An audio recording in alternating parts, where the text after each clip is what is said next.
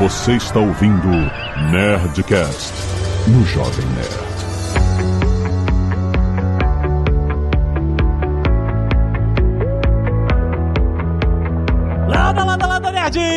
Nerds! Aqui é Alexandre todo do Jovem Nerd. Cuidado, robô. Um robô vai roubar seu emprego. Tudo bem, pessoal? Aqui é o Guilherme e eu tô aqui gerando arte na minha tela de cerâmica. Aqui é o Mário Souto, Deve Soltinho e eu sou fã de ASCII Ó. Aqui é o André Breves e ano que vem eu quero estar lá na praia vendendo minha arte generativa.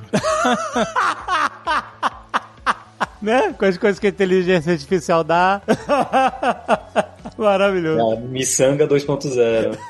Aqui é a Zagal e será que a, a inteligência artificial vai me dar o prazer de criar arte? Olha o que Eu tenho uma frustração minha não saber desenhar. Não... Olha aí. É, eu acho uma parada foda e eu realmente eu sou péssimo. É, mas aí você tem o dilema, né?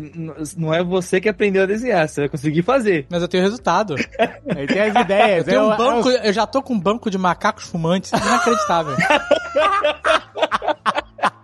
Muito bem, nerds! Estamos aqui mais um Nerd Tech com a Lura falando de tecnologia e hoje a gente vai falar sobre as artes geradas por inteligências artificiais. A gente teve muito buzz rolando recentemente, porque teve até campeonato, né? Teve um, um concurso artístico onde um dos artistas colocou lá, era arte digital, ele colocou lá um- uma arte gerada pelo Mid Journey, que é uma dessas AIs que geram artes eh, em, em textos descritivos, e ele ganhou o concurso da categoria dele e a galera ficou. E aí virou a notícia, né? O computador acabou de ganhar um concurso de arte. Vamos falar da onde está vindo isso tudo, pra onde vai. Meu Deus, o que. Os artistas! Vocês artistas! vocês têm competição agora não viva. Olha só que loucura. Que tá aprendendo com vocês, hein? Olha isso, essa é a parada. Fica aí que esse papo tá louco.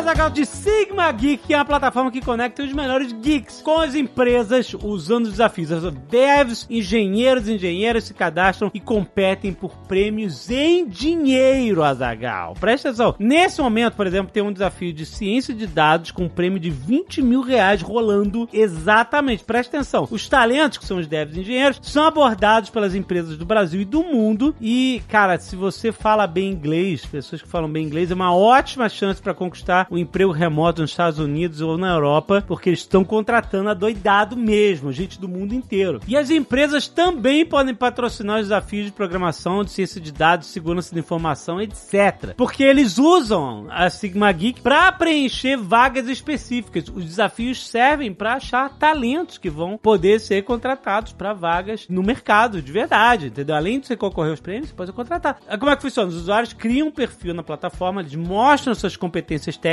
ganham badges ao resolver os desafios. E o usuário também pode acumular os Sigma Points que você pode usar para trocar na Store por brindes especiais. E os Sigma Points você pode ganhar também resolvendo desafios ou trazendo novos usuários para a plataforma usando seu link personalizado. E aí o seu perfil no Sigma Geek traz as suas conquistas, traz o seu badge e serve também como uma espécie de currículo que vão mostrar para as empresas, principalmente as empresas que estão ligadas ao Sigma Geek, né, que você tá, né, participando da comunidade, que tá desenvolvendo desafios, que você tem os badges que condizem com a sua experiência, com o seu currículo, com tudo que você colocou lá. Então vale a pena você conhecer, tem link aí no post. Não perca rolando desafio de ciência de dados, prêmio de 20 mil reais. Vai lá!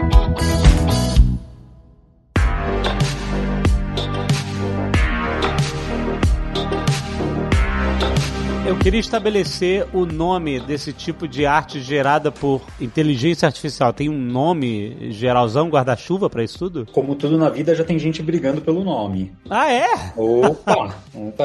Eu que é, tem a impressão, né, que mais recentemente usa-se muito esse termo arte generativa, que veio do inglês, essa tradução literal, mas o pessoal brasileiro tem lutado muito pelo arte gerativa, porque ela é gerada, né, e o generativo vem, lembra a gente, no- por causa do inglês, lembra, tem um, lembra um pouco, talvez, outros significados, mas o gerativa fica claro. né, que ela foi gerada de alguma forma. aí. O generativa fica como se fosse um, um falso cognato também, né? Ou não? Parece regenerativa, sei lá. Eu não me incomodo, eu tô de boa, eu sigo minha vida, o que importa é o que a gente tá fazendo, né? Mas é, mas exi- é um pouco desses argumentos, né? do- Quais são as principais plataformas hoje, que as famosonas? Ac- Acredito que tem muitas formas de você fazer e o que você vai fazer. Então, quando você pergunta as principais plataformas, eu imagino que você está pensando como transformar texto em imagem. Isso. Quais são as plataformas que fazem isso, correto? Aham, isso, essas plataformas, isso. A arte gerativa ela é bem, ela é mais do que isso, né? Ah, ela é mais do que isso, ok, entendi. Mais do que isso, mais do que isso. É, porque se, se a gente pega só de gerar, eu que cresci tentando fazer minhas assinaturas de fórum, aquelas capas bonitas de Orkut, as descrição assim, já tinha você subir uma imagem e gerar o ASCII art dela, né? Então você conseguia ter algum software que em algum nível conseguia passar linha a linha na imagem ou alguma outra estratégia e trocar por algum caractere que conseguiria fazer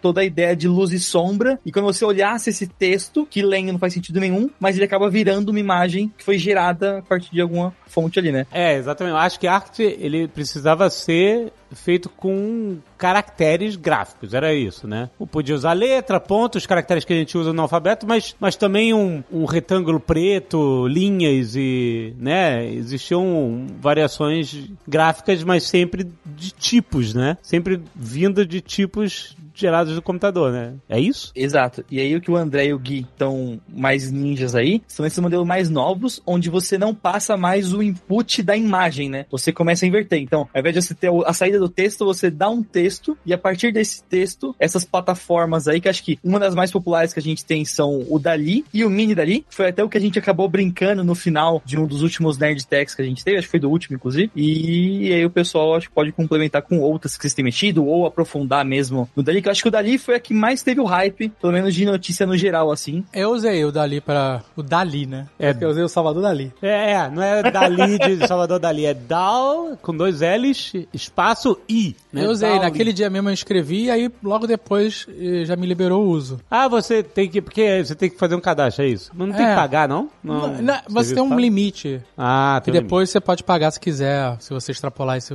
esse valor. E aí eu fiquei fazendo esse rolê aí de macaco. Smoking. Monkey, aí eu botava Picasso. Ele fazia no estilo Picasso. Caraca, cara. É, ficou maneiro, pô. Saíram os macacos top ali, cara. Falar. E o que saiu muito em notícia foi o Mid Journey também, né? Que faz essas. Faz muita paisagem. Pelo menos eu vi muita imagem de paisagem, essas coisas. Não, né? eu, eu- outro dia, ontem na verdade, o senhor K mandou pra mim no Instagram um cara que é era fotógrafo de rua, de landscape, né, de natureza. Ele desenvolveu ansiedade e tem medo de sair de casa. Ah. E ele usa essa tecnologia pra continuar gerando imagens do que ele fazia antes, entendeu? Só que Caraca. antes ele fazia em loco Caraca. e agora ele faz usando essas inteligências. Como assim, gerando imagens em loco? Que que Ele eles bota lá, fotógrafo com capa vermelha e fica incrível. Eu não consigo. Tu escrevo e a máquina não entende nada, faz um rabisco, o máximo macaco e olha lá. O cara faz um, o, o, o perfil do cara, ó, eu vou até no post aí, o, no- o nome dele é Christian Maré Greb. Never 95, aí, nunca, né, no horário comercial. E aí acho que é o último post dele, a hoje, né, ele fala, eu, eu costumava ser um fotógrafo de landscape e tô usando o Dali. E aí, cara, ele mostra nesse reelzinho um monte de imagem que ele gerou e são incríveis. Caraca, que loucura. Vou mandar o link aí pra vocês e tem o link aí no post também pra quem quiser ver. Mas sabe que eles chamam, o texto que você escreve para ele gerar, eles chamam de prompt, né? E virou algo tão, tem uma certa complexidade para gerar imagens boas com prompt que o pessoal tá dizendo que tá sendo criada uma nova profissão, que eles estão chamando de prompt engineering. Caraca. Olha aí, aí. Caraca! O cara que sabe descrever exatamente o que a máquina tem que entender pra chegar lá. É isso. É, o- é Exatamente. o programar da linguagem abstrata, né? Essa é a profissão que vai durar três semanas, gente, porque assim que a máquina começar a ficar melhor, esse cara morreu. Acabou. É, é, ele tá tapando um buraco aí de conhecimento, né? Tipo assim, ah, a pessoa sabe Ele só como tá é que a ganhando máquina tempo. trabalha, mas Porque isso é você vai tempo, aprender é. a usar isso conforme você vai utilizando e refinando, né? Vai refinando. é. Não é somente para gerar imagem, é que o pessoal tá criando vários produtos conectados nesse tipo de gerador, né, de, de texto para imagem, Photoshop, é, de- editor editor gráfico. Então, para você também conseguir fazer essa integração entre os programas para usarem essas soluções aí, você precisa também ter um, uma maneira certa de gerar o prompt ali, para atender o que, que a pessoa tá querendo gerar. Né? E nessa, acho que você pega um problema que eu vejo que algumas pessoas comentando, eu não sei como que tá o cenário atual assim, mas que eu já até peguei que é, vamos lá, você conseguiu dar um prompt que gerou uma imagem que você gostou muito. Como você tá dando prompt sempre, você não consegue salvar a imagem anterior que tinha e mudar a cor do vestido, que, sei lá, que era azul, você quer que fique o vestido vermelho agora. Se você passar e você mudar o prompt, ele automaticamente vai gerar uma nova imagem Ah, e aquela anterior vai pra um limbo. Ele não, assim, pelo menos eu não vi nenhuma, que a galera fala que ele guarda o estado e aí você consegue alterar os objetos que tem, mudar a cena e ir um pouco mais profundo nesse nível, assim. É porque é, cê- até quando você faz um prompt, ele gera até mais de uma imagem, né? Normalmente, esses, essas plataformas. Gera uma variação, é. Então significa que me- você pode fazer o mesmo prompt mil vezes e nunca vai ter exatamente a mesma imagem, é isso? Em teoria, sim. É um paralelo com a memória. Sempre que você lembrar de uma memória, ela vai ser diferente. Pois é, mas isso é louco, hein? Por debaixo dos panos tem um negócio que o pessoal chama de seed, que é a semente ali, que é um número aleatório, que vai. É a partir daí que vai ser gerado todo o resto. Inclusive combinado com o prompt que você faz. Aí essas- esses programas que tem aí é, do Dali ou do Midjourney, ele não te dá acesso para mexer no seed. Mas o Stable Diffusion, que é um aberto que você consegue baixar e, e rodar no seu computador, esse sim, você tem acesso ao seed e aí você consegue repetindo esse número e botando o mesmo prompt e aí ele gera uma imagem igual. Ah, Dá pra ter mais controle. Justíssimo. E, e é um conceito que a gente pega muito de jogo, né? Eu lembro que tem a galera que faz speedrun de Pokémon Yellow, por exemplo. O Pokémon Yellow, o, o seed é a quantidade de botões que você aperta. Então a galera dos speedruns sabe que se você apertar X vezes o botão, vai vir um ratatá na primeira rota e tal Pokémon na quê? final. assim. Então- Caraca, cara, não é possível, cara. Esse nível é sinistro. É porque não, não existe a, a aleatoriedade plena, assim, né? Você precisa ter alguma coisa que ou- vai usar a hora ou o IP da pessoa, algum referencial pra conseguir ter essa semente. E aí, no caso videogame mais antigos, ali no caso do Game Boy, ele usava a quantidade de botões que você apertava pra fazer a aleatoriedade. Mas tem que pensar que o- é muito difícil você fazer uma competição justa onde você tem fatores de sorte que são envolvidas na competição. Então, em jogos de videogame, pega o Minecraft, por exemplo, você vai fazer um speedrun, cada uma seed diferente gera um mundo completamente diferente. Então, se duas pessoas jogam com seeds diferentes, um dá sorte, outro dá azar. É justo comparar essas duas pessoas? Então, para quem acredita que não, existe o ranking mundial para seed determinado. Você pega o seed, é aquele seed que é a competição. E tem competição que é para seed aleatório. Então, vai ter gente que vai ter sorte e vai ter gente que vai ter azar. Qual foi o seed que caiu? Então, é uma forma de você tentar lidar com sorte e azar nas competições, porque basicamente toda competição tem isso, né? Mas o computador permite que a gente seja, entre aspas, mais justo. Enhance.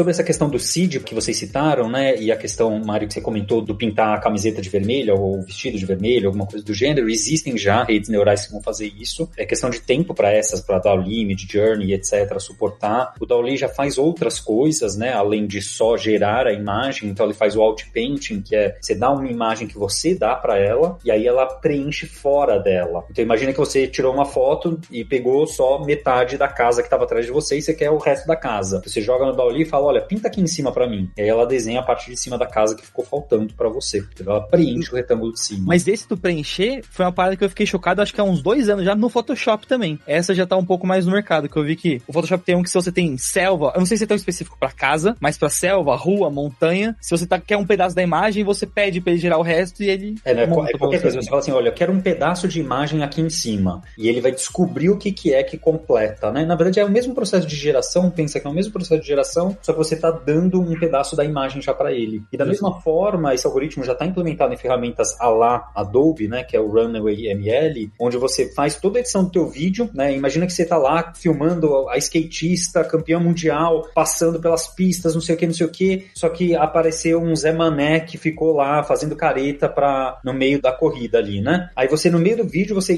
clica nessa pessoa, então a inteligência artificial detecta essa pessoa naquele momento do vídeo e ela faz o object tracking durante todo o vídeo, então ela sabe, ela acompanha aquela pessoa durante todo o vídeo, e aí você clica remover, aí ele remove aquela pessoa e substitui por o fundo, então quer dizer, não é mais um out painting, né? Ela tá fazendo um in painting, né? Ela tá substituindo É muito impressionante. substituindo Caraca, é- o personagem é outro do que tá atrás do personagem, acompanhando esse fundo durante o, o- o rolar da câmera, com a câmera dinâmica mexendo. Absurdo. Então, tudo isso é essa base generativa, gerativa desses algoritmos, de alguma forma, né? E pra quem tá ouvindo aqui, né, Pra você conseguir usar esse nível de recurso, o, o, o Breves até trouxe de rodar na máquina, né? O quanto que a sua máquina precisa ser um computador da NASA ou um, um computador meio termo hoje que a galera já usa pra edição de vídeo normalmente, já aguentaria usar um, um recurso desse nível, assim. Um ponto que eu sempre lembro que o pessoal pega muito é o custo energético de você conseguir gerar essas imagens e conseguir trazer pra uma produção mais do dia a dia, né? Tem ferramentas, por exemplo, tem coisas agora que já são super. Saiu recentemente o Diffusion B, que é um aplicativo que você instala. É download, install, digita o prompt ele gera com o Stable Diffusion para você as coisas. Então é muito fácil. A usabilidade vai ficar cada vez mais fácil, né? Mas não é o que responde a sua pergunta, que é qual é a máquina que eu preciso. É super lerdo, por exemplo, na minha máquina, que é um laptop que não é feito para isso. Mas você pode rodar no cloud. Tem notebooks do Google que já tem tudo lá para você. Você só carrega arquivo abrir, você abre esse arquivo, digita o seu prompt e deixa rodando no cloud, que é o cloud do Google que está queimando árvores e, e torrando a. Derretendo a geleira, né? Os servidores do. do... Você rodar local, acho que qualquer máquina gamer dá conta. Assim, se, quando lançaram, precisava de uns 10 GB de, de memória RAM da da placa de vídeo, né? De VRAM. É, hoje em dia o pessoal melhorou bastante ali com 6, 6 a 8 GB, você já consegue rodar numa placa razoavelmente antiga. Já é possível rodar assim, você leva uns 15, 20 segundos para gerar uma imagem. Ah, é, é rápido, é rápido. Pô, 15, 20 segundos é muito rápido. Porra! E a rede neural, a rede neural que gera tem uns 4 GB. Então é o tamanho de um jogo, um jogo antigo aí, Isso local, né? local. Você bota na tua máquina, né? Essa rede neural não vai estar. Ela é atualizada, então vai ficar limitada esses 4 GB de informação que já foi colocada nela. A versão que eles lançaram pública do Stable Diffusion foi a versão 1.4. Eles estão trabalhando na 1.5 que eles vão lançar. Então eles estão a Stability AI, que é a empresa, eles estão se comprometendo a atualizar por enquanto. Mas a vantagem de lançar open source, né? O pessoal começou a encontrar algumas maneiras que eles chamam de prompt inverso, né? O, o texto, texto inversion, né? Inversão textual, que você consegue incluir é, novas imagens na rede neural. É pesadíssimo, aí já não é qualquer computador que conseguiria, mas assim, você consegue botando quatro, cinco fotos suas, por exemplo, você retreina a rede em uma hora e pouco, mais ou menos, e aí você consegue começar a fazer prompt. Você fala lá, esse aqui é o Dave, então beleza. Você põe lá quatro, cinco imagens, então você começa a gerar prompt. Então agora gera o Dave pulando corda, ou qualquer outra coisa. E aí ele, ele aprende como é que é o. É, tipo o que é o, o deepfake, né? Mas aí é pra gerar imagem. Você consegue gerar à vontade. E aí altera a rede neural. Lembrando que isso que a gente está conversando, esse processo de geração, através de redes neurais que utilizam textos em inglês para gerar imagens que são representáveis do coletivo que empresas americanas e europeias selecionaram para representar o conhecimento da humanidade artística, cheio de vi- vieses aí em tudo isso, né? É uma das formas de gerar arte através do computador que está muito em voga hoje por causa do ponto inicial que a gente tocou aqui, que foi a competição e o premiado, que não foi, não usou uma imagem pura do, do Mid Journey, tá? Teve edição, etc. É isso que eu ia comentar. E aí é importante lembrar também que ela, isso, vem, isso daqui é, um, é uma casquinha de tudo que vem vindo dessa arte gerativa que você pensa, poxa, a criação de arte com computador, ela vem de lá de trás, por mil caminhos diferentes, dentre eles, por exemplo, lembra aquelas impressoras, aqueles plotters que o pessoal de arquitetura usava, que era uma uma caneta, né? Uma caneta que escreve no papel. E aí, em, sei lá, se- 1970, 1960, você tem impressoras e, e pessoas programadoras, artistas programadoras, programando para isso e criando coisas físicas, né? Criando arte física que, se você procurar, é, é incrível. E poesia, você tem muita poesia concreta também gerada com computador, etc., que a gente não escuta falar tanto porque vai para palavra. E essas formas que a gente está discutindo, elas fogem da palavra para a imagem. Então elas estão tentando fazer com que a gente fuja da palavra e crie uma imagem baseada na palavra. É curioso como a gente vai vendo os vieses né, da humanidade de como lidar com palavras e imagens no que programadores e programadoras definem como arte. Tem outras também que o pessoal fala, né? Considera arte gerativa, por exemplo, o DJ que tá passando o som ali e aí tem um telão atrás com imagem passando de acordo com a música. Qualquer envolvimento da tecnologia na geração de arte, o pessoal considera arte gerativa. É plugin do Inamp mesmo, né? É, nossa, total. Ou pra quem tinha PlayStation 1, se você botasse um CD de música no seu PlayStation 1, você conseguia ficar apertando os botões e gerar uma arte aleatória a lá o Inamp passando lá no Play 1. Fica a curiosidade. Mario. Paint. Pois, nossa! e até agora, tudo que a gente tá falando tá muito relacionado à imagem, né? E só na imagem a gente abre um potencial absurdo, tanto de possibilidades quanto de preocupações com desemprego e outras coisas que a gente vai acabar ab- abordando aqui mais pra frente também. Mas recentemente, tanto o Google quanto a Meta, ou o Facebook, que é mais fácil pra, pra todo mundo lembrar, é, lançaram algumas que fazem até vídeo. Então, a partir de um prompt de texto, você consegue gerar um vídeo e esse pra mim foi o mais assustador, assim. Na, na parte do olho, você consegue pegar que se ele gera algum bicho, alguma coisa assim. Você vê que às vezes o olho não acompanha um pouco, ou dá uma tremidinha, ou ele não mantém a proporção, mas o resto da imagem toda assim, você fica, pelo amor de Deus, isso aqui foi gerado e é assustador. Assim. Caraca, mano. Total Recall. Total Eu- Recall não, era, era Running Man. Era o, o The Running Man, Man. Lembra? o corredor.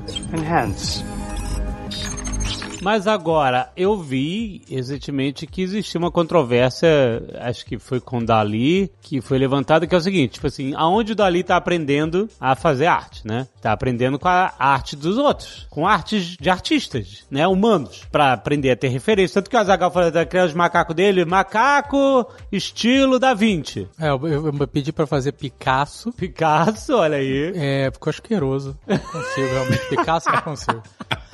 Eu pedi Gustav Klimt, Ó, que é aham. um outro artista que eu gosto, e pedi o Van Gogh, que foi o que ficou mais legal. Ficou mais legal. Curiosamente, todos os macacos têm as duas orelhas bem grandes.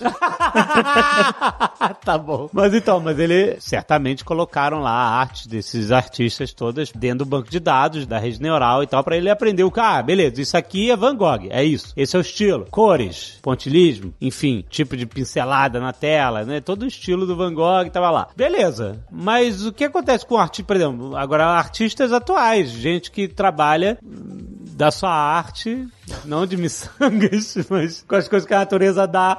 Às vezes você faz. Tem aqueles pixel art de miçanga que você passa ferro e faz um chaveiro. Eu já fiz um desse aí já. E aí a, a controvérsia era o seguinte: os caras estão ganhando grana aí com os serviços, com esses freemiums e tal, é, promovendo artes que nascem de insumos que muitas vezes podem ser protegidos por copyright e dane-se. Ele aprendeu com a tua arte. E eles estão ganhando grana e eles não estão te passando nada, sabe? É, e essa era a controvérsia, tipo assim, o quanto que essas plataformas, essas AIs estão cheias de artes de copyright e, e- e o quanto que isso é algo, né, que tipo É, mas ah, assim, eu, eu entendo o que você tá falando. Você entendeu? E eu, eu acho que tem uma questão aí que tem que ser discutida, mas, por exemplo, copyright, a questão do copyright, ela já é bastante particular, né? Porque se você pegar uma arte e modificar ela um pouco, já é muito mais difícil você É, estabelecer uma relação Isso. de cópia, de quebra de copyright, né, e tal. É, e, e o que ela faz não é pegar uma obra de arte do, sei lá, do Van Gogh, que tinha, ele pintou por um acaso um macaco e botar um cachimbo na boca do macaco. Sabe qual é? Não, entendi. Ele só puxa o estilo. No, meu- no caso que eu pedi, eu pedi assim, ó. Smoking Monkey Van Gogh Style. Foi isso que eu escrevi. Van Gogh Style, ah, ok. É. E ele fez os macacos de boina, de gorro. ele, o negócio pirou aqui, eu não pedi É. nada disso. Camisa de botão, camisa florida, sabe? qual é? É, ele foi botando elementos do que é o Van Gogh em outras coisas que eu não citei, sabe? Vestuário, fundo, as cores, né? É. É, isso veio do Cid, né? Sim. É isso. Inclusive, quando eu pedi na versão é, Gustav Klimt, tem um macaco que tá fumando cigarro invertido. O quê? Ele acendeu o filtro. Tá Caraca, O que eu achei louco. muito bom, porque seria totalmente plausível o macaco fazer isso. Mas essa é a questão, ele não tá, como Não, dizer, porque, por ele tá se inspirando, entre aspas, e tá absorvendo informação e gerando a própria. O que, Certo. que, de certa forma, é o que quase todos os artistas fazem. Entendi. A pessoa vai lá, ela consome um monte de conteúdo, um monte de estilos, e aí ela transforma no dela, né? Ela vai emulando aquilo e vai criando Muitos, mu- e É toda isso. a arte é assim, né? Quase toda, não dá pra generalizar É, 100%, sim, mas, mas muitos diretores de cinema, por exemplo, bebem de mil fontes, mil diretores, mil estilos e eles criam o próprio. Um exemplo que a gente pode Certo. dar, que é até bem fácil de perceber, é o Tarantino. Você consegue identificar nos filmes do Tarantino estilos de outros diretores. Sim. E ninguém tá falando que ele tá plagiando outros diretores. É, entendeu? Porque ele deve algum tostão pra eles. Às vezes até a história. Transformers e Vingadores é o mesmo filme, só muda os personagens e cenário. E no caso de Tarantino, é bem explícito. Quando ele tá referenciando do filme, ninguém fala que é cópia. Sim. Tem sempre alguém que fala, mas, né? É. E no caso da música, é assim, né? Você, é o, o- o artista de música, ele tem que ele escuta Vai música pra algum- cacete, Aham, e aí ele vai criar o próprio estilo. Tem artistas de Entendi. Música que se plagiam, inclusive, a gente já falou isso, né? Que refazem e retrabalham o seu próprio estilo e tal. E isso na ilustração, na pintura, em tudo, Ah, né? Então a máquina, entendi. ela tá fazendo o que um artista humano faz, Entendi. de certa forma. Entendi. É, eu acho que assim, existe, tem dois pontos muito importantes que muitas das discussões ao redor do papel da artista e do papel da máquina, né, do homem e da máquina na arte, é, costumam esquecer. O primeiro é que essa discussão de, de direito é uma discussão de 100 anos, alguma coisa assim. Ela já foi muito discutida, a máquina existe como auxiliar, né, a tecnologia existe como auxiliar, e cada vez fazendo mais o papel de coisas que o ser humano, sozinho, sem tecnologia, era incapaz de fazer há muito tempo. E ligado com isso tá a questão de, então, o que, que define esse artista? Então, quando a gente fala isso do Van Gogh, a gente sempre vê isso do exemplo do Van Gogh, né? O Van Gogh é o que mais aparece. Tava torcendo pra aparecer Van Gogh. É o que mais aparece em todo que é lugar, né? Faz tudo em Van Gogh. Você fala, imagina você falar pro Van Gogh que o estilo dele é a forma que ele segura o pincel e que ele põe esse pincel no quadro e se ele põe ou não põe boina. Imagina o, quão possesso ele ficaria de escutar uma coisa dessas, né? E, e ignorar todo o lado humano, todo o movimento, né? Momento que ele vivia, o contexto que ele vivia, etc. Pra dizer que uma obra estilo Van Gogh é uma obra que tem esse traço. Então essa simplificação da arte, né? É um empobrecimento, né? Eu acho que artistas tendem a ser muito mais do que isso. E esse outro lado é que hum, de quem é essa arte, né? De quem pertence, etc. Também é uma coisa discutida há muito tempo. Então você tem processos e mais processos na justiça sobre questões de copyright, né? E aí pensando, lembrando que copyright é direito de imagem, né? É o direito daquela imagem, né? Não é o direito de um padrão. O direito de padrão é uma outra coisa. É, o direito de uma imagem, você tem o direito sobre aquela imagem, ponto. E é claro que tem cada lei em cada país, etc, né? Mas você tem discussões e coisas muito claras de 70 anos atrás, 60 anos atrás, artistas como Andy Warhol, que pegava coisas, e tem um exemplo muito legal, que tem um artigo da Gisele Begelman no, na Zoom, falando assim, é, ele, né, uma obra dele muito famosa, que ele pega objetos que já existem no mundo real, e o que, que ele faz? Ele cria esse objeto de novo. Ele pega um papel, não é papel, né? E cria esse objeto idêntico, igual. O objeto é igual ao objeto original. E essa é a obra de arte. E aí, quem tem o direito sobre esse? Afinal, foi ele que criou na mão, na unha, tudo que ele recriou. Então, quer dizer, essa discussão que a gente tem é uma discussão de 60 anos, 70 anos, que já foi assim, escancarada assim, com, com né, não é soco na cara, porque não é uma coisa violenta, mas assim, sabe, de uma forma aberta, já foi discutido, já foi falado, olha, não, não é, é né, como vocês citaram, não é, o ser humano, é, ele usa referências, ele se baseia em referências e ele cria em cima. A questão é o que é a cópia, o que é uma criação, né, e aí cada país vai ter uma lei um pouco mais clara para isso. Duvido que empresas tenham muito é, interesse em proteger e pagar mais dinheiro para quem criou obras, mas é, né, por, eu já sei, vou pagar para todo mundo que eu tô usando aqui na minha base.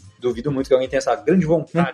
Mesmo porque quando a pessoa publica o material online, dependendo da plataforma, ela tá cedendo os direitos, né? Sim. Pra ser explorado, tem todo um rolê desse aí também. E tem até uma parada que é meio doida, né? Que uns tempos atrás eu tava vendo umas matérias de sites que vendem camisetas ou canecas e coisas do gênero assim, que eles escaneiam feed do Twitter, Instagram e vários outros lugares, e aí eles geram o, o item pra vender, e tem várias dessas lojas assim. O feed da loja é montado por se alguém comenta numa thread, ah, isso aqui daria uma camiseta legal. E aí o site pega esse comentário e gera um- uma camiseta desse tweet, ou algo do gênero assim, e aí e eles estão vendendo. E aí ele tá errado porque ele fez a camisa. Como assim? Gera uma camiseta do Twitch? Eu não entendi isso. É, tipo assim, alguém fez um tweet, ah, eu acredito muito em blá. E esse tweet teve um milhão de likes. O texto do Twitch. O texto do tweet. Ah, Aí ele pega o texto do tweet e gera uma camiseta. Quem é o dono dessa camiseta? o Twitter é o dono. Mas começa a ficar meio abstrato, porque às vezes tem uma imagem. Então alguém publicou a sua, uma criação própria no Twitter. Mas aí você tem que ler os termos de uso da plataforma, que eu tô falando. Tem plataforma que diz que você- tudo que você publica nela pode ser utilizado sem ter que pagar nada. E se eu pego o Mickey e faço uma arte com ele, fazendo alguma zoeira, e isso fica no Twitter e tá vendendo a camiseta? Eu tô pegando a propriedade da Disney e jogando dentro do Twitter numa coisa que eu fiz e alguém tá revendendo. Você é o elo mais fraco, você se fudeu. Essa é a realidade.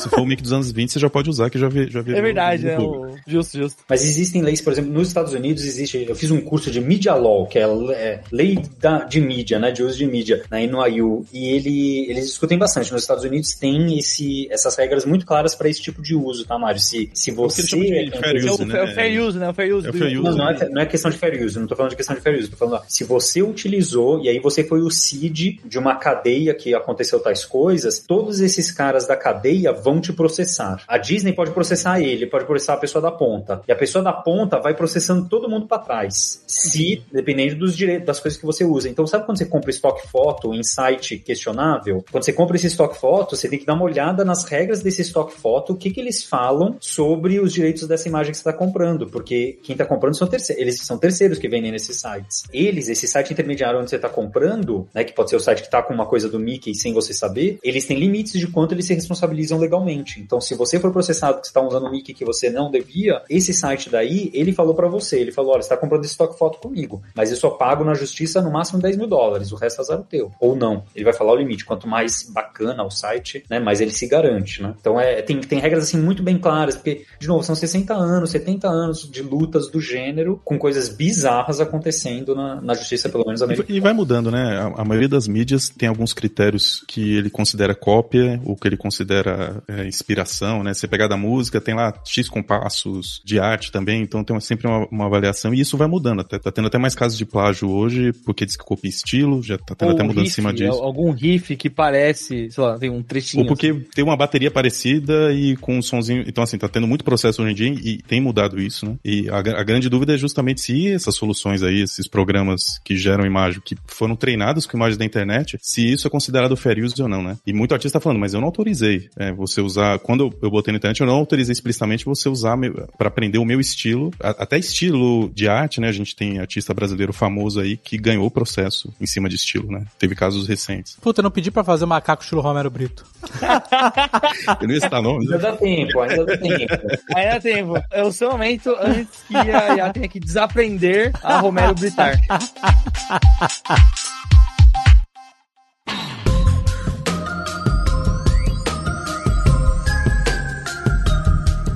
deepfake é uma arte generativa? Você faz o deepfake de voz, de, de rosto, essas coisas? Acho que se for seguir né, um pouco da definição que o Breves trouxe, que é um pouco do que artistas programadoras usam, né? Vai cair nessa linha, né? Porque eu achei muito interessante, porque, por exemplo, o Gaveta fez um monte de, de brincadeiras com deepfake e tal, ele fala que ele leva, tipo, puto, processa, demora, tem que educar a máquina para fazer com aquele rosto e tal, e aí depois renderiza, etc, em cima do rosto da pessoa filmada e tal. E aí, eu sigo aí um, um, um perfil de um cara que ele faz deepfake do Tom Cruise. E é muito igual, é assustador, porque ele é fisicamente parecido com o Tom Cruise. Entre aspas, né? Entre aspas, claro, fisicamente. Ele, ele, ele tem a, a, estrutura, a estrutura, o cabelo. O cabelo, ele mantém o, o cabelo corte. bem. Ele é um dublê. É um é dublê. meio- É isso, Isso, aí, ele é um dublê, de Tom Cruise. Tudo bem que o Tom Cruise não usa dublê. E mas aí... se ele usasse. Exato, se usasse. e aí, mas ele faz os vídeos muito louco, muito louco, tipo, com o Tom Cruise falando espanhol, Tom Cruise cantando, tocando É que violão. ele sabe imitar bem o Tom Cruise. E ele o imita. jeito do Tom Cruise. Isso, ele imita, né? Teve um, um tempo atrás, anos atrás, com o Jordan Peele fazendo o Obama, ele imitando o Obama, né? E eles fizeram um deepfake do Obama em cima da cara dele e tal. E aí, os caras que fazem, que o cara do Tom Cruise, ele é o dublê, mas tem a galera que faz o deepfake. É um... Artista digital. Isso, o nome é Metaphysics, o nome dos caras, do grupo, né? Que faz essas paradas. É legal Ele- essas profissões, você pode escolher o nome, né? Não, isso Ah, é, ser sei lá, o da empresa Metaphysics. dele, sei lá.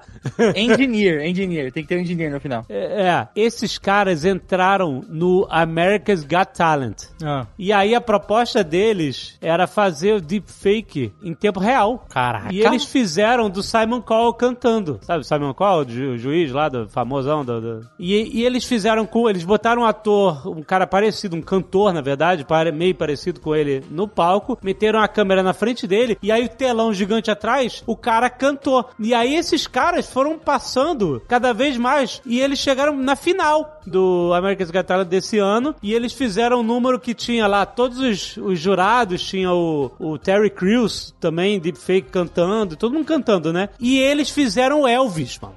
É assustador de igual, porque é em tempo real. O cara tava ali no palco, eles, eles não estavam, sabe, filmando 40 horas de render farm, cacete, não. E aí eu pergunto, tipo assim, como? Como que se faz isso? Se a gente chegou nesse nível de fazer o deepfake dessa forma, em tempo real, aonde que, onde é que a gente vai chegar, né? Então, nesse caso do America Got Talent, a gente tem que lembrar dessas duas fases, né? Que a gente acabou discutindo em vários pontos aqui, que é um modelo sendo criado do rosto das pessoas que vão ser simuladas, né? Do deepfake. Versus renderizar. E a gente acabou falando sobre o renderizar, né? Poxa, como é que renderiza em tempo real hoje em dia, que tecnologia incrível, etc e tal. Então, para renderizar em tempo real, o que, que você acaba. Uma coisa tão perfeita, né? O que, que você precisa fazer? Ter um modelo muito bem levantado. E aí você tem um trabalhão infernal que eles devem ter tido para levantar esse modelo, né? Com scans bem razoáveis, né? É, para poder fazer o render em tempo real. E aí acontece mesmo, o render, mesmo nessas realidades virtuais que o pessoal utiliza, tem renders incríveis de comunicação à distância, sabe? Que você tá falando aqui e usando o óculos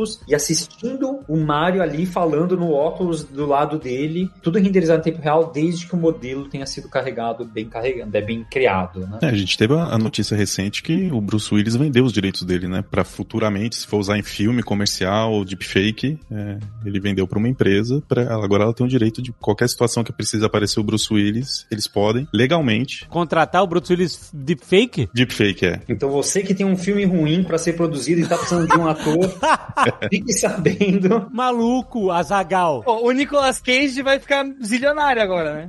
Ele não precisa mais nem atuar. só- Tá, Azagal, a gente tem que prestar atenção nisso. Porra!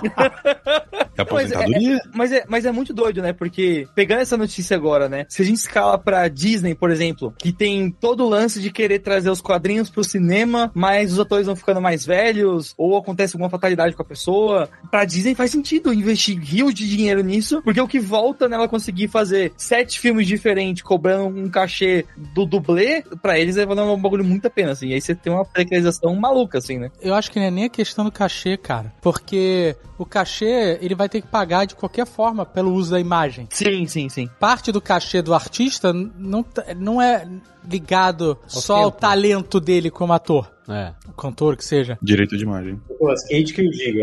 É, a parte é ligada à persona e a- ao alcance que ele tem, né? Como celebridade. Justo, justo. Então, beleza, o cara contratar, eu vou contratar, sei lá, o Robert Downey Jr., vamos supor. Quero fazer filme do Homem de Ferro pra sempre.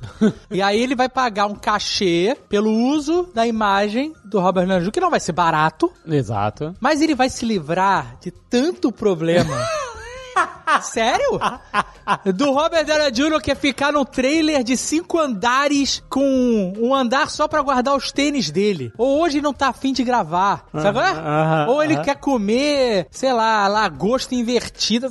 Lagosta Sabe é? invertida, caraca. 7 mil toalhas brancas, esses- só disso, ou o cara não vai, não foi. Hoje não foi, não vai gravar. Tá todo mundo esperando, o vai- cara não foi. Ei, pega o dublê. Você pega um dublê, softwarezinho, acabou, cara.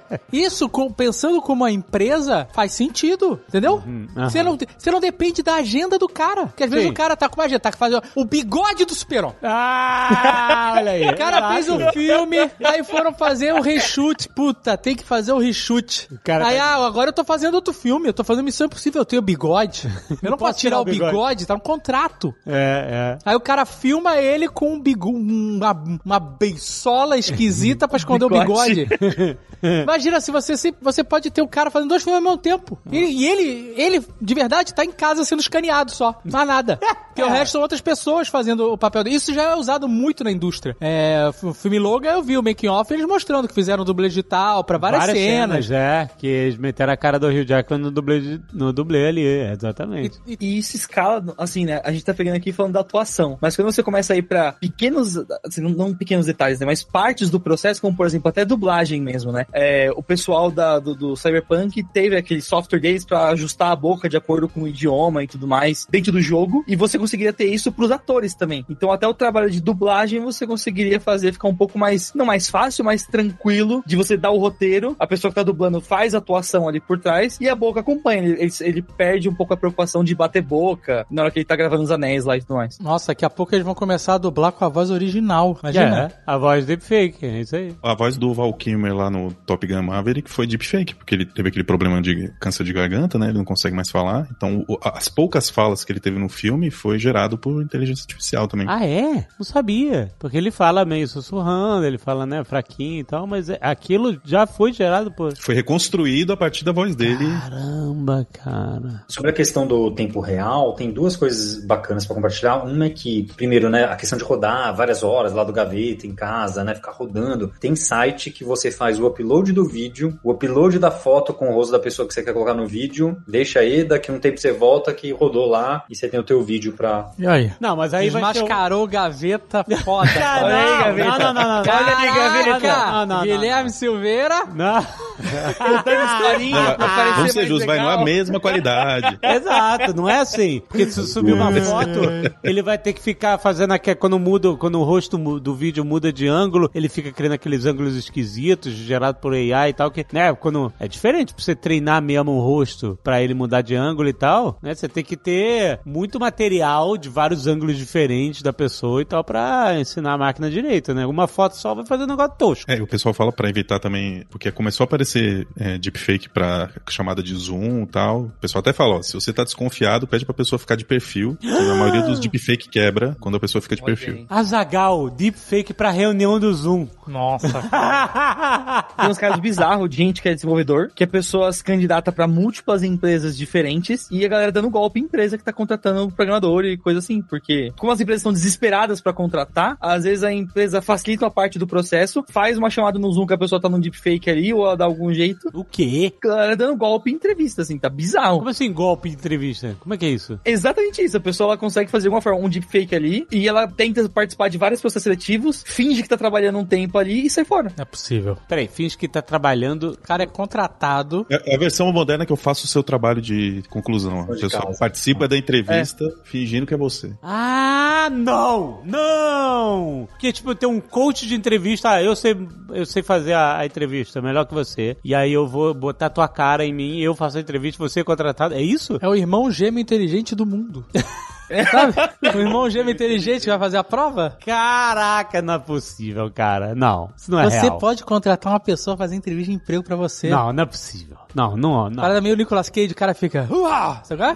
Na entrevista? Todo energético. Você tá em casa comendo cheetos.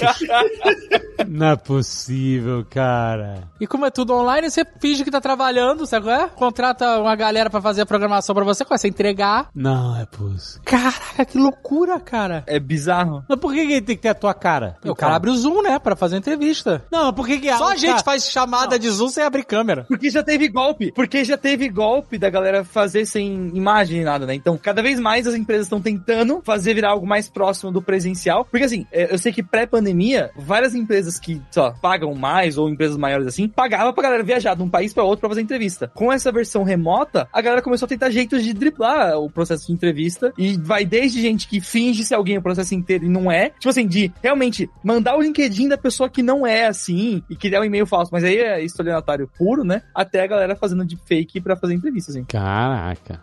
Imagina um cara fazendo deepfake pra um processo seletivo pra uma profissão de diretor de arte. E o cara usa deepfake, Dali, sabe qual é? Ah, Mid Journey. É muito bom, o cara não precisa saber desenhar, não precisa ser comunicativo, não precisa fazer nada. Caraca, que loucura. Enhance. Aliás, uma que você comentou agora que me conectou com uma lembrança do Dowley, uma crítica que até tenho, que acho que é razoável, é assim, a gente vê essas imagens super doidas, né, e a gente cria com esses prompts super legais, e a gente dá uma olhada agora de novo, pega uma imagem, Mid Journey, Dolly, Stable Diffusion, seja o que for, pega e dá uma olhada numa imagem que foi gerada, sem olhar o prompt, e diga o que tem na imagem. E você vai perceber como a maior parte dessas imagens, a gente não tem ideia do que tem na imagem. A imagem não, não se Caraca. sustenta, ela não fala nada. Como assim? A minha tá aqui, ó, macaco fumante. A minha, você olha e sabe que é um macaco fumante. Não tem É essa. o macaco fumante, é. O macaco fumante ficou, realmente ficou direto, né? Quero um macaco fumante, maravilha. Mas sabe essas mais rebuscadas, que é tipo uma paisagem com não sei o que acontecendo na chuva? Aham. né? Essas rebuscadas que. Ah, a própria imagem que a gente começou no começo, que ganhou o concurso, eu não consigo dizer o, o que é nem aonde é. Tem três pessoas, aí tem um círculo, tem um Mas é fundo bonito. que eu não sei dizer o que é. Não, é lindo. Mas até aí, foto do pôr do sol também é lindo. E eu consigo dizer que é o pôr do sol. O Stable Diffusion ele foi treinado com imagens que eram consideradas bonitas por ser humano, né? Ele- eles treinaram lá com 5 bilhões de imagens, depois diminuíram para 600 milhões, e aí era uma avaliação assim, o que, que as pessoas vão achar esteticamente agradável. Acredito que o Midjourney também foi nesse sentido, né? Porque o- as imagens do Midjourney também são bonitas de ver, né? Então acaba gerando, fica agradável pro ser humano. É doido. Aí vocês falando que o Mid Journey, por exemplo, tem um- uns padrões de texturas e tal que se repetem bastante, né? Tem até uma imagem que o Guilherme e o Paulo mandaram pra gente, né? Imagem bem foda. Se você tiver o aplicativo do Jovem Nerd, aí você tá vendo. Do gato, né? O tipo Tigre, é um gato, tigre. né? né? Olha aí, ó. É um gato, é um tigre, Não, isso aqui é atitude de tigre. é um, é um leopardo. Pra, pra, pra mim pode ser um leopardo. Tá. É, é um felino predador. É. É, é um felino predador de armadura, é isso. Ele é um robô, ele é uma armadura. Mas sabe que é doido? A parte de trás da cabeça me dá agonia, porque parece que a cabeça não termina. É, porque parece que ele é um, uma parada meio... Como é que é o nome daquele desenho lá que tem o garoto que tem o irmão robô lá? É o, aquele mangá lá, é o- no, não sei o que lá, Alchemist. Qual é o nome? Full Metal. Full Metal Alchemist. Parece uma parada meio assim. Tem o Alphonse Harry. Mas ali no ombro dele tem umas texturas, umas paradas assim que você acha bonito. Olha que legal o trabalho, mas quando você dá um zoom, você vê que é. Opa, peraí, o Midjourney usa essas texturas malucas em tudo que é lugar, né? Em várias imagens diferentes e tal. É, é bem o estilo, né, dele. E não dá pra entender, não é desenho. Tipo assim, se você olhar a armadura dos seus anéis, tudo tá desenhado. Tem folhinha de elfo, tem árvore, tem galho, quer dizer. Nisso não. Quando você vê de longe, é bonito pra caramba, tem textura e tal. Mas quando você vê de perto, você vê que não tem um padrão ali. É uma, é uma confusão gráfica, é uma macarronada de texturas e. Mas que de longe é bonito, engana, sabe? É, Os criadores do Midjourney falam isso, né? Que ah, o Midjourney é para ter um estilo nosso. E esse é o nosso estilo, vai ter gente que vai gostar, vai ter gente que não vai gostar, é isso que a gente vai, é esse tipo de imagem que vai sair, né? Eles, eles defendem isso abertamente, é uma opção deles, né? E tem algumas coisas que essas IAs aí tem dificuldade de gerar, né? É, muitas vezes ele, ele- o olho é esquisito, a mão tem dedo de mais ou dedo de menos, o braço, às vezes a pessoa tem três braços, então tem algumas coisas aí que o, o- ele não entende bem, né? Uma coisa que é quase impossível é gerar texto legível. Quando você vê uns, Ah. uns gráficos, você fala, ah, aquilo parece uma palavra, mas não dá pra entender exatamente as letras. E rosto também, né? E aproveitando esse gancho que você trouxe, deve ser a dúvida do ouvinte que está aqui agora pensando. O quanto que os captchas que a gente responde e as imagens do Google Fotos da vida que a gente sobe, tudo isso se correlaciona? Porque você acabou de falar agora, por exemplo, da letra. O Google sabe o que é uma letra e você consegue traduzir em tempo real uma placa no Japão, por exemplo. Não, o iPhone, você hoje, uh, no- uh, você tira uma foto de um qualquer texto e você seleciona, você copia. Sim, Da co é, Um uma foto. tá na galeria ele pega. É. Ou Exato. até é, objetos. Se você clica no objeto, ele recorta o objeto pra você. O quanto que essas IAs são separadas. Então, é, o GPT, o, sei lá, o, não o GPT-3, mas é, o Dali, por exemplo. O Dali é só, ele aprendeu pinturas, mas ele não sabe definir o que é. Como que é essa parte de juntar os conhecimentos, assim? Não sei se ficou, Ele- fez sentido a pergunta que eu fiz agora. Ele sabe o que é pelo. Normalmente essas imagens, quando ele treina, tem um texto acompanhando, descrevendo o que é aquela imagem. Então ele vai treinando em cima. Cara, a origem é muito doida, porque eu não sei do Dali, do Dali mas do Stable Diffusion, talvez seja parecido. A origem disso aí eram redes neurais pra fazer denoise, que assim, pega uma imagem eh, que você tirou com baixa resolução, tem um monte de pontinho esquisito por ali. Você começa a treinar a rede pra pegar, ó, essa é imagem com, com ruído e essa é imagem sem ruído. Essa é imagem com ruído, essa é sem ruído. Você vai treinando ela, eh, e aí ela é capaz de pegar uma imagem, ela, ela aprende os padrões de ruído, como é que seria se eu tenho mais ou menos um desenho de uma mão ali, aí quando eu tiro o ruído, como é que fica a mão depois, né? Ah, Zagal fez isso, pegou uma foto dele novinho lá e botou num desses AIs que tira, né, esses ruídos de foto antiga, de foco Sim, e tem tal. vários. É, Remime, um negócio assim. E ficou bem feito, porque né, ele reconstruiu em HD a parada que não tinha essa resolução. É o É, velho. para um app de celular, foi um negócio impressionante. Aham. Você olhar, com, parar pra olhar e comparar, você vê que ele modifica um pouco o rosto da pessoa. Exato. Mas assim, se é pra publicar no Instagram, Hum,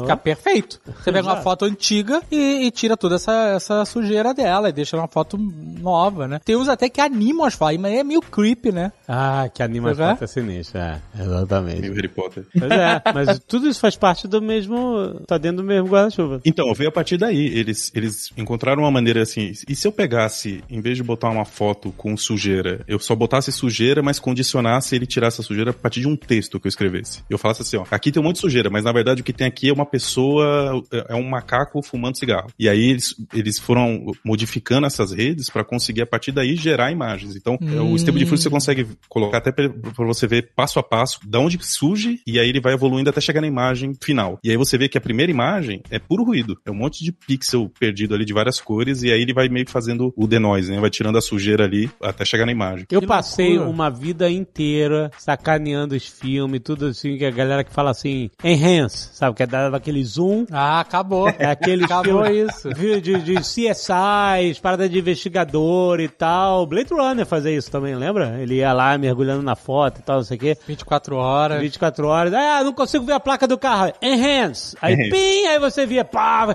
Eu, caraca, isso não existe. Como é que pode? Tarará, o cara, acabou, existe. Agora o você próximo passo é movimentar a foto em um ambiente tridimensional pra você ver o que não aparece na foto. É isso que tá no Blade Runner, exatamente. é. Vamos chegar lá. Vamos chegar lá. Mas, mas E, ó, sabe que por ter feito, é, liberado open source, a galera começa a combinar as coisas, né? E uma, uma das combinações que eles fizeram com o Stable Diffusion foi uma outra rede que a partir de uma imagem você gera o 3D. O pessoal tá fazendo isso. Você tem possibilidade de você botar o texto e ele vai gerar um, um objeto 3D a partir do texto. Né? O Google Maps, quando tu dá aquele zoom no- na visão de, de aérea, satélite, etc., né, que fotográfica, e você manda botar no 3D, ele vai vir o plano e aí você vê as casas, os prédios, todos em 3D. Os caras não é- ficaram modelando prédio por prédio, casa por casa. Depende do lugar. Depende do lugar? Se você vai pra uma cidade tipo Nova York, acho que é São Paulo também, Ah, tá, aqui tem muita... eles, eles fazem. Eles têm a, jo- a mo- modelagem dos edifícios. São Paulo, vírgula, Avenida Paulista, né? Mas é- a- ali, ali pode ser um outro algoritmo que é a partir de quando você tira f- imagem e objeto de vários ângulos, ele consegue estimar. Assim como a gente, quando olha alguma coisa, a gente sabe mais ou menos o formato dela, consegue imaginar. Então, ele, em alguns casos, ele faz isso. Ele pega, como o satélite está passando por cima, ele vai tirando várias fotos de vários ângulos, aí ele consegue mais ou menos estimar. é, mas é uma estimativa, porque se- não sei se vocês já, já usaram o Google Earth com realidade virtual. Não, não é perfeito. É, p- nesse caso Já, aí já. parece que é um cobertor que tá cobrindo os volumes, horrível. não é isso? Você tem a, a casa é mais ou menos assim, mas ela é toda, né? Parece que a casa tá embaixo de um cobertor estampado. E é, é engraçado o cobertor porque parece que é fofinho mesmo. Quando você olha Não é? assim, é uma pintura fofinha. É um veludo, é um veludo digital. Eu já usei Google Earth no óculos de realidade virtual e fiquei voando lá pelo Rio de Janeiro, onde eu morava, em Curitiba e tal. E sim, ele tem umas horas que ele dá uma, uma crequelenta e você fala, peraí, o cara tá gerando isso tudo de AI, não, não tem informação aqui, né? Dependendo dos prédios, dependendo de onde, mas tipo, mas tá lá, mas é, é- é impressionante tu ver a parada é, em 3D, de qualquer jeito, né? Com distância é muito impressionante, quando chega perto vai ficando feio, né? Mas, mas é muito impressionante. O Google, falando em Google e, e Nature, tem uma inteligência artificial do Google que saiu uma versão nova, que você dá uma foto de uma paisagem e aí você navega na paisagem em 3D. Você faz exatamente isso que a gente está discutindo em 3D. É Blade Runner. Mas aí é porque ele vai reconhecer aquela foto e vai catar outras referências, não? Não, não, é gerando, tá Não. criando. Ele gera? Não, mas, mas teve essa que o Alexandre citou também. Eu vi em algum lugar dessa que é uma, é uma IA que ela sabe aonde você tirou a foto. É algum rolê desse, assim. Não, isso já tem e não é de hoje. Hoje deve ter mais, mais aperfeiçoado. O Google já fazia isso há um tempo atrás. Pra você tirar foto de, sei lá, pontos turísticos e tal, e ele te dá as informações, né? Isso é uma parada antiga que eu acho que tá se aprimorando hoje em dia. Mas isso tem muita loja que faz, né? Você usa o aplicativo da loja pra tirar foto de um produto, ele reconhece, te dá opções de compra, te diz preço, tem todo um rolê assim. É, a gente tá falando de realidade aumentada de diversas formas, né? E então tem, por exemplo, o David Blaine tem agora os posters dele, né? Que você pode comprar e ter na sua casa. Você sempre pode. Você pega o seu celular, você aponta pro pôster e aí o pôster vira uma coisa 3D dentro da tua casa, acontecendo dentro da sua casa. né? Caraca, o David Blaine já foi uma parada incrível, esse cara ter aparecido do nada aqui. e aí ele tá fazendo um NFT na vida real, é isso? Ele vende o pôster e aí tem uma arte digital é, aumentada no, no, no pôster. Quando os óculos de realidade aumentada forem mais comuns, Nunca vai ser. Calma, calma. o óculos de realidade aumentada eu acho que tem potencial. Aí vai ser cyberpunk maluco, pôster do peixe andando na sua frente, é isso aí. Aí eu acho que talvez ele é mais comum. É, eu, eu, pessoalmente eu acho curioso, né? Que a gente quer cada vez mais colocar a tela na nossa frente. A gente já fica na frente da tela o tempo inteiro, sendo que a tela não fica na nossa frente. E a gente quer que a tela fique na nossa frente pra gente ficar na tela o tempo inteiro. É que o mundo real tá difícil demais, né? Aí ele te crava a cara na tela pra fugir do mundo real, né, cara? Essa é a realidade. Ai, meu Deus. As fraldas, alguém tem que limpar as fraldas aqui do lado que eu não quero olhar.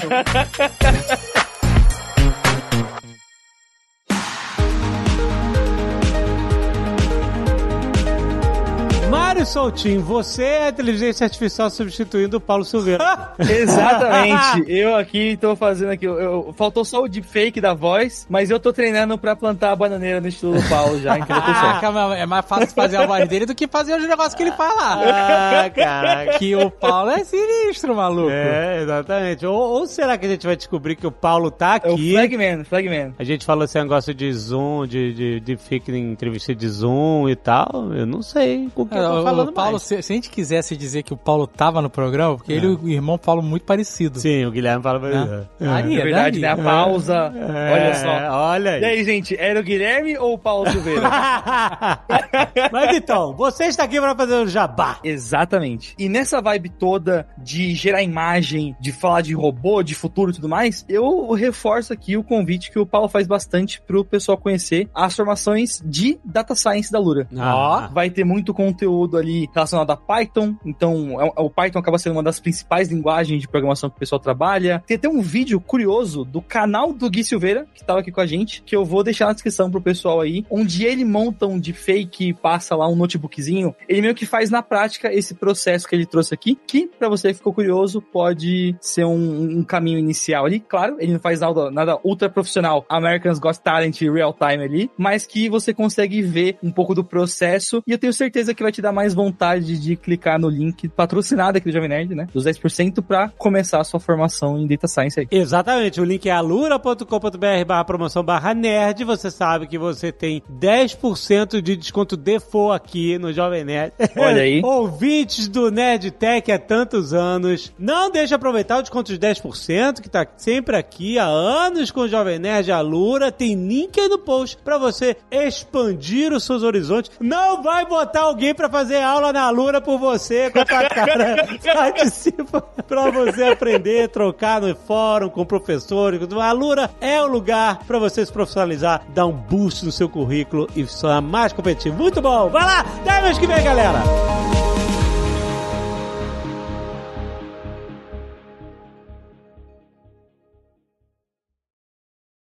Este Nerdcast foi editado por Radiofobia, podcast e multimídia.